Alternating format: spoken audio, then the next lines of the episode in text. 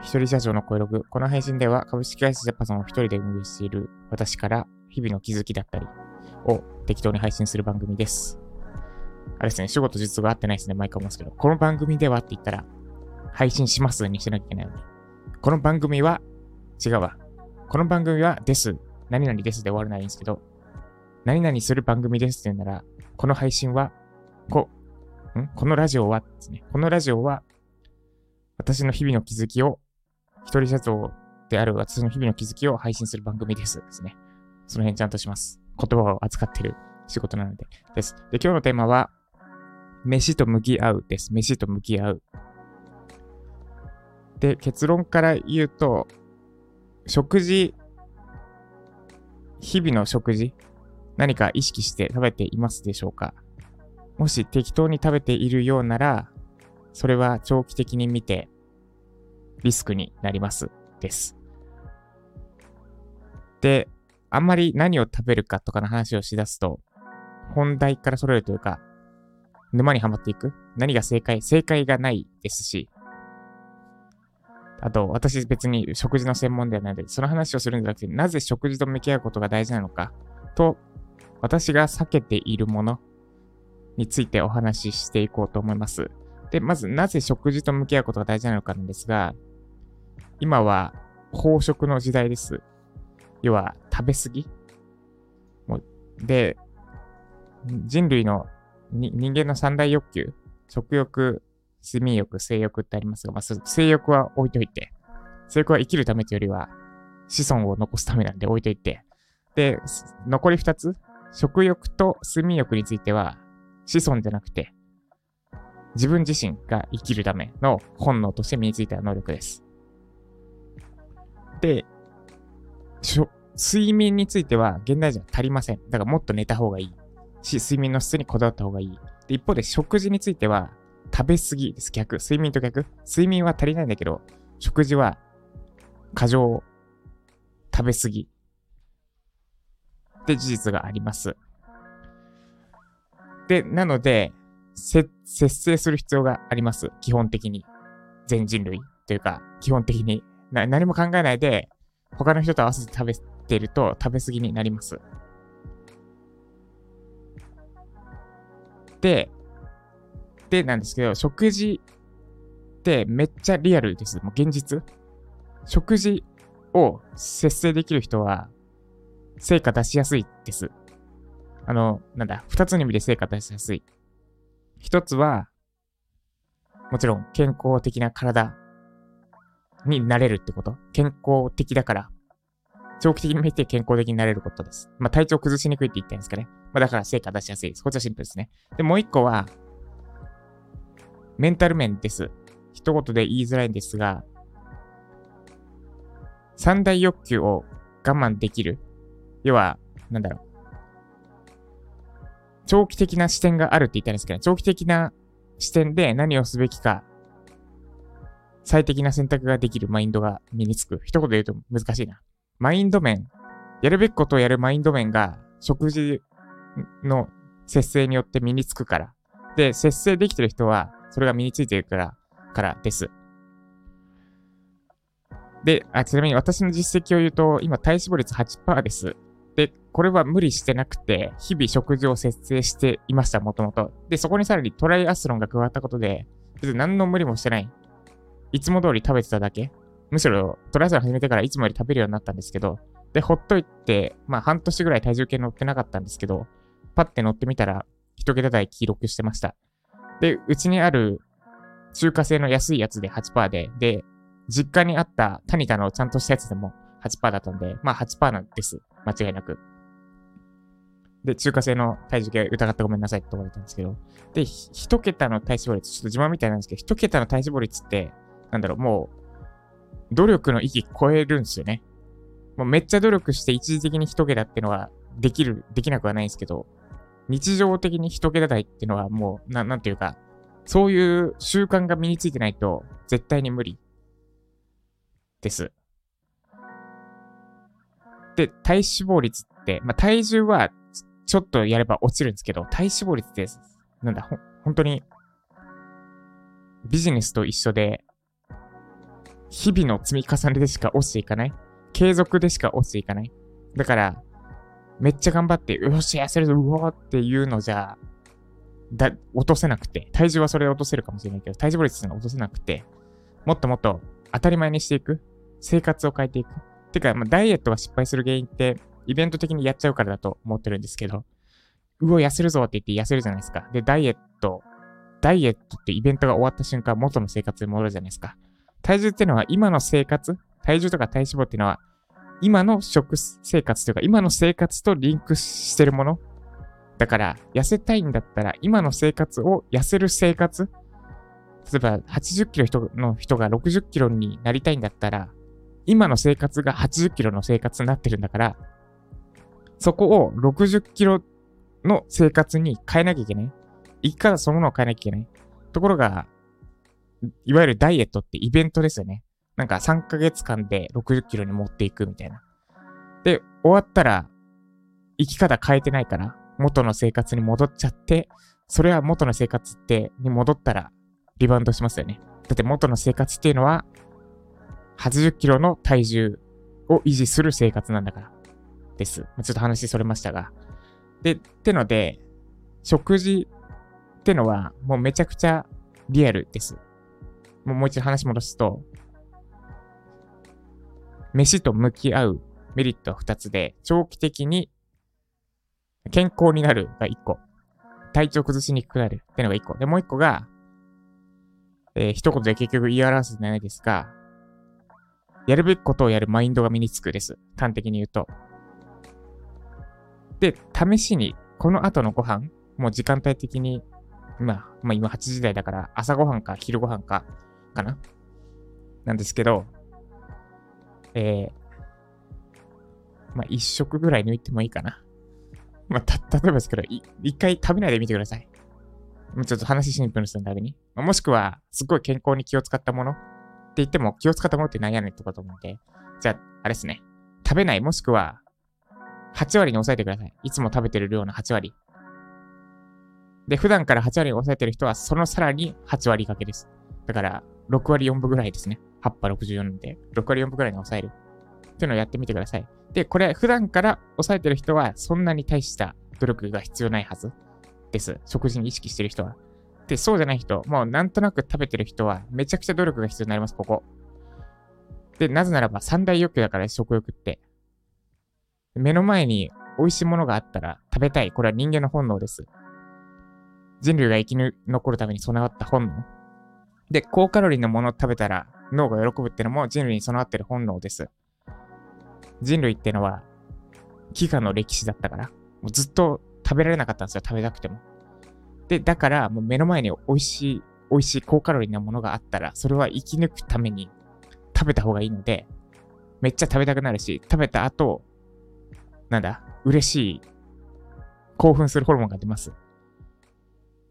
もっと食えって言ってくるホルモンが出る。で、これは生き残るために、備わった本能、性能、性能？生き残るために備わった機能なんですけど、その機能と今の世の中で誤差が生じてます。飢餓の時代だったら高カロリーなものを食べろよって命令してくるのはめちゃくちゃうまく機能してたんですが、今もう一度言うと飽食の時代です。要は食うに困らない。食べるともいくらでも食べれる。で、そんな時に本のままに食べてったら大変なことになります。で、今太ってないって方も多分何かしら体に問題が生じるはず。何も意識しないで食べてるんだとしたら結構どっかしらに生じる。で、これってのは数字には出に出てこない。すぐには数字には出てこない。健康診断で大丈夫であっても、なんか、まあ普段からカップラーメン食べまくってるとか、あるいはドーナツとかのトランス脂肪酸を摂取しまくってる場合、まず数字に出ないどっかに問題が出てきているはずです。ちょ、これ話それてますね。この辺の話は私の話すべきところじゃないので、ちょっと割愛やめます。で、なので、食事と、を真剣に食べましょう。で、飯ってのは1日3回、私は朝ごはん食べてないで1日2回ですけど、1日2回必ず訪れるイベントです。で、だから、めちゃくちゃ現実なんですよね。なんか、なんだ、半年後に文字段階2円を達成するとかよりもよっぽど現実的だし、言い訳が通じない明日でいいやとかじゃないんですよ。1日2回絶対に来る。で、なんだ、自分の意識を変えていかなきゃいけない。それこそ本当に努力じゃなくて、習慣にしていかなきゃいけない。で、ちなみに、絶望しないためにお伝えすると、ずっと控えてると食べたくなくなってきます。私ももともとセブンの蒙古タンメン、カップラーメンの蒙古タンメン、めっちゃ大好きで、もう、なんだろう。まあ、それでも抑えて3ヶ月に1回とかにしてたんですけど、もう今、食べたくなくなりました。別に食べたくない。食べてないでいると食べたくなくなってきます。今、中毒、なんだ？今、依存的に食っているものがあったとしても、食べないでいると食べたくなくなってきます。で、食事控えてると、量も食えなくなります。です。で、なので、ちょっと今日はこれぐらいにしておきますか。食事、もし適当に食べてるんだったら意識しましょう。で、まあ意識する前に、もし何の知識もないんだとしたら、もうちょ、ちょっとでいいので、一冊でいいので本読んだ方がいいです。で、まあ理解度チェックじゃないですけど、例えば体に悪いもの、一般的には悪い、悪いとは言われてないけども、体に悪いものの例を挙げると、パンです、パン。というか小麦全体。で、あと酒です。酒はただの薬です。体にいいエビデンスなんてない。と、あと、まあ、もうちょっと衝撃的なのと、白米とかですね。白い炭水化物って言ってもいいかもしれない。も、実は良くない。まあ、あともうちょっと言うと、もうちょっとシビアなやつ言うと、ブドウ糖、果糖、液糖とか、あと、甘味料とかですね。アスアスファ、アスファルテム系でしたっけ？名前忘れた。とかです。で、その辺、本一冊読むと、ちゃんとした本一冊読めば、それなりに知識が身につきます。で、これはめっちゃ読むと沼なので、ある程度で、ある程度っていうか、そう、インプットし続ける必要があるというよりは、本質を捉えるってことです。で、本質で何かっていうと、多分、狩猟民族自体の食事。まあ、ちょっとこれはあれだな。私が沼にはまっててるんでやめます。で、もう一度、ここまでにします。以上、飯と向き合いましょうでした。で、要約すると、飯適当に食ってると、長期的に見て成果出せません。で、理由としては二つで、健康、不健康になるからです。体調崩しやすくなるから。で、もう一個が、メンタル面です。目の前の欲望に負けてるようでは、仕事でも同じようなことをするからです。で、フリーランスって欲望だらけなんですよね。なんで、長期的に見てやるべきことってのとやりたいことってのがリンクしないことだらけです。要は、これやりたいんだけど、長期的に考えたら、違うこと、やるべきことはこれじゃないみたいなのがめっちゃある。で、目の前のやりたいことと、長期的にやりたい、やるべきことっていうのが、めん、長期的に考えてやるべきことっていうのを無視し続けて、目の前のやることだけやってたら、食えなくなるので、いつか。なんで、メンタル面、飯適当に食ってるようだと、長期的に見て、どっかで困ることになります。です。メメンタル面、マインド面のところで。で、なので、ご飯意識して食べるようにしましょう。で、やるべきアクションは、その1、食事について勉強するです。もしさっき言ったパンが体に悪いとか、お酒が体に悪いとか、白い、白い炭水化物、白米が体に悪いとかの、を一切聞いたことがないって方は、読んでみること、一冊何かしら読んでみることをお勧めします。で、その上で、日々の食事で実践するです。で、この食事系のエピソードって、多分炎上しやすいんですよね。あと、なんだ、結構国が絡んでくるというか、例えば白米を控えましょうなんて言ったら、日本の、その、米農家に大ダメージいくわけです。まあ、対策としては、玄米にすることなんですけど、とかそういういろいろ絡んでて複雑で、なんというか、世の中からの洗脳が結構ある分野です。で、かつ、飯食いたいじゃないですか、普通に。だから、なんていうか、えぐるものがある。心を。で、なので炎上しやすいんですが、そういうのは関係なく、食事と向き合いましょう。で、おすすめの本を一冊だけ紹介すると、ジョコビッチの本です。で、これは、あんまりがっつりしてない。食事に、がっつりしてないというよりは、食事に関する本なんだけど、比較的読みやすくて、かつ、心に刺さるものがある。で、ここで扱われているのは、グルテンについてですね、小麦に含まれているグルテンについてがメインではあるんですが、日々の食事について見直すきっかけとしては、これほど適切な本はないかなと思います。であと、ジョコビッチのテニスにかける熱量とか、そういうのもめちゃくちゃ参考になるので、ぜひ見てみてください。概要欄にリンク貼っておきます。本のタイトルは、ジョコビッチの生まれ変わる食事って本ですね。あれ？これ、Kindle でもあった、こっちか。危ね。これ、オーディブルとかで出してくれたら、めっちゃ繰り返し聞きたいやつなんですけどね。オーディブルでは出てないですね。ということで、あ、その、もう一個ステップありましたね。今日、この後食べる食事について、8割に抑えてみるです。で、普段から接触、節制してるよって方は別に気にしなくていいです。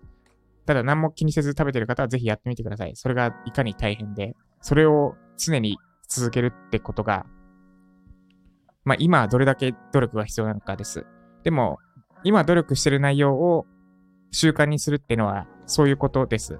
はじめは意識せざるを得ないんだけど、長期的にやっていくにつれて意識せずにできてきて、それをやること自体が自然になってきて、むしろそれをやらないと気持ち悪い。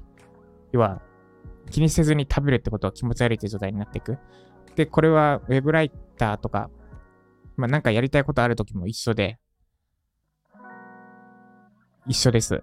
で、飯ってのは1日2回、1日2、3回必ず訪れるイベントだから、そこでマインド面鍛えると、間違いなく成果につながりやすくなるはずです。ということで、以上、飯と向き合うでした。この配信が参考になった方はいいねお願いします。まだフォローいただいてない方は、スタイフナップインストールしてフォローしてみてください。で、引き続き概要欄に私が作ったユーデミーコース、チャット GPT のための文章講座の割引クーポン貼っておきますので、興味ある方は覗いてみてください。チャット GPT についていろいろコンテンツ出てますけど、どれも本質的じゃないなと思って、本質は何なのかを伝えるために作った講座です。で、あと、かつ私は生成 AI パスポートという資格試験の対策講座、講師もやる予定ですので、その、なんだ、ネットから調べて表面的なとこなぞった人とは一線を画しております。そんなせ、は、反というか、ほ、専門家、プロである、生成 AI のプロである私からチャット GPT の活用方法、生成 AI のプロであり、文章のプロである私から生成 AI のための文章講座、チャット GPT のための文章講座という講座を作っておりますので、ぜひ概要欄からチェックしてみてください。で、すいません、コメント返しやろうと思ったんですけど、結構喋ったので、一旦切ります。ということで、以上、ジャパソンでした。